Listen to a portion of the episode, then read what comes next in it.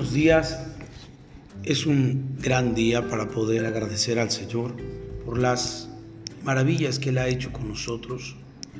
Él siempre ha sido fiel a nuestra, a nuestra manera de, caminar en esta tierra y nos ha dado una perspectiva muy interesante. Hoy yo quiero precisamente compartir algo de ello relacionado a la, a la fecha que hoy celebran o celebramos en, en la tierra. Y la Biblia nos enseña algo en Isaías capítulo 9, verso 6. Isaías capítulo 9, verso 6 dice, pues nos ha nacido un niño, un hijo se nos ha dado. El gobierno descansará sobre sus hombros y será llamado consejero, maravilloso, Dios poderoso, Padre eterno, príncipe de paz. Y, y, este, este pasaje de la escritura en Isaías capítulo 9, verso 6 que acabo de leer, nueva traducción viviente, nos da una perspectiva de la vida integral que Dios quiere para cada uno de nosotros. Cuando hablamos de la vida integral, nos vamos a dar cuenta que el Señor quiere permear de su palabra todas las áreas de nuestra vida. Y lo primero que Dios nos, nos enseña de este pasaje de Isaías capítulo 9, verso 6, es que el nacimiento de nuestro Señor Jesucristo tiene un propósito. Y a veces solamente celebramos sin meditar aquello para lo cual fue enviado nuestro Señor Jesucristo. La escritura lo dice claramente en, San Juan capítulo 3, verso 16, fue enviado porque nos amó Dios y dio a su Hijo, pero tiene un propósito. Y una de las características del propósito es precisamente darle un vistazo al origen de todas las cosas. La escritura dice que cuando pone al hombre en el Edén, lo pone para sojuzgar, para que pudiera tener gobierno sobre todas las cosas. La Biblia nos enseña entonces que Jesús viene a, restaurar aquello que el hombre le cedió al enemigo a través de eh, ser engañado por la serpiente de la mujer y de esa manera les quitaron el gobierno de todas las cosas. Sin embargo, nuestro Señor Jesucristo en Isaías capítulo 9, verso 6, vemos una parte muy interesante de ese niño que fue nacido. Y dice la escritura, el gobierno descansará sobre sus hombros. La primera cosa que yo quiero que podamos entender es que Dios a través de nuestro Señor Jesucristo restauró y habilitó la vida de gobierno a través de nuestro Señor Jesucristo. La escritura nos dice claramente en Mateo capítulo 28, cuando Jesús asciende al cielo, les dice, toda autoridad todo gobierno me es dado mm, mm, e, en el cielo y en la tierra. Por tanto, id y predicate el Evangelio. Una de las características del Evangelio es precisamente dar libertad al cautivo, vista al ciego, a través de la autoridad y gobierno de nuestro Señor Jesucristo.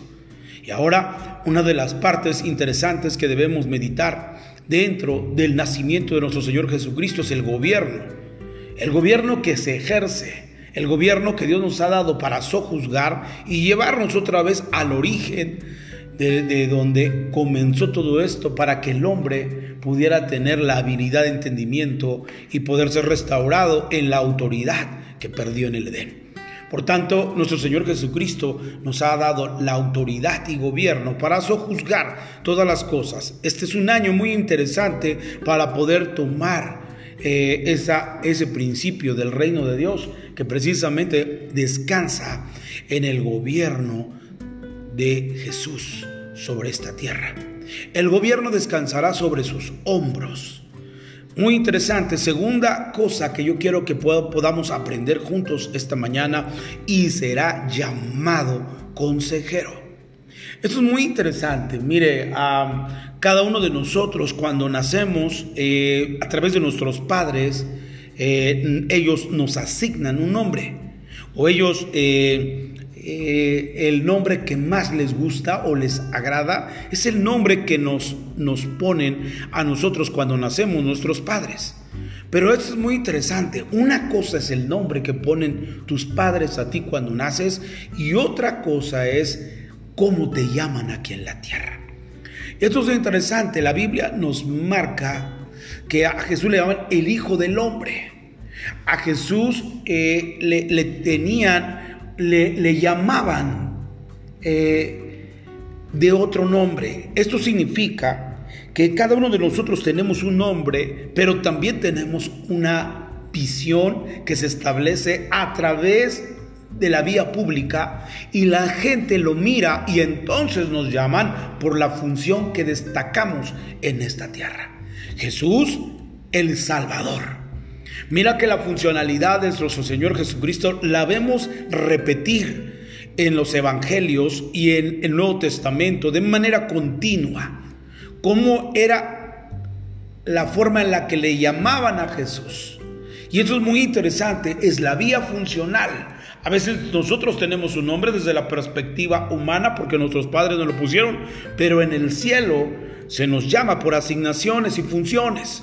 Y eso es muy importante porque eh, recordando el nacimiento de nuestro Señor Jesucristo, sabemos que eh, que no es que haya nacido exactamente este, esta fecha 24, pero sabemos que un día nació y eso es lo que celebramos. No sabemos con exactitud qué día fue que nació, pero sabemos que nació y eso es lo importante. Por tanto, a Jesús lo llamaban, lo, veían como una funcionalidad. Esto es interesante. A veces cuando llevamos nuestro carro a, a que lo arreglen, nosotros vamos con el mecánico hablamos sobre su función, hablamos sobre su asignación dentro de la sociedad y entonces así lo llamamos. A nuestro Señor Jesucristo lo llamaban consejero. Esa era su funcionalidad, muy interesante. Todos necesitamos un consejo y a, través de la palabra y a través de nuestro Señor Jesucristo lo podemos encontrar porque a Él, por medio de la profecía de Isaías capítulo 9, verso 6, y será llamado consejero. Interesante, Él es sabio sin medida y sabe lo que tú necesitas este año, este día. Sabemos que para muchos puede ser muy difícil porque mucha gente perdió familiares en los años anteriores y quizás esta, esta Navidad van a pasar sin ellos, pero yo quiero decirte una cosa, Jesús es llamado consejero. Y quizás esta palabra pueda fluir para dar consuelo a tu corazón y a tu vida. Será llamado consejero. Mire, será llamado maravilloso Dios poderoso. Maravilloso. Algo extraordinario. Así lo llamaba nuestro Señor Jesús. Mm, se maravillaba la gente cuando lo veía. Número tres, era Dios poderoso. Era un Jesús que podía reprender demonios, que podría hacer milagros extraordinarios. Era un Jesús lleno de poder, con toda autoridad. Otra, otra cosa que más lo llamaban era Padre Eterno. Porque Él viene a, darnos vida y vida en abundancia, pero también a darnos vida eterna. A través del sacrificio que Él hace en la cruz, nos viene a dar una vida eterna y por tanto le llaman Padre Eterno. Y, y, el, y, el, último principio que yo veo de beneficio de nuestro nacimiento, nuestro Señor Jesús, es príncipe de paz. Mientras hay un caos en todo el mundo, nosotros que tenemos al Señor Jesús, tenemos paz. Príncipe de la palabra que tiene el fin de gobernar paz. Entonces interesante, por eso Pablo dijo que la paz que da Dios sobrepasa todo entendimiento. Y esto nos da entonces la capacidad de entender que el nacimiento de nuestro Señor Jesús nos da la habilidad de poder ser aconsejados, de mirar asombradamente su gloriosa y maravillosa vida en la tierra y mostrarnos también su poder, porque es Dios poderoso. También otra cosa más, que Él es un Padre eterno porque nos ha dado la oportunidad de no solamente vivir en esta vida bajo el reino de Dios, sino tener una vida en la eternidad. Y, por último, eh, que nos pueda proporcionar paz en medio de una situación caótica en el mundo, podremos tener paz que sobrepasa todo entendimiento.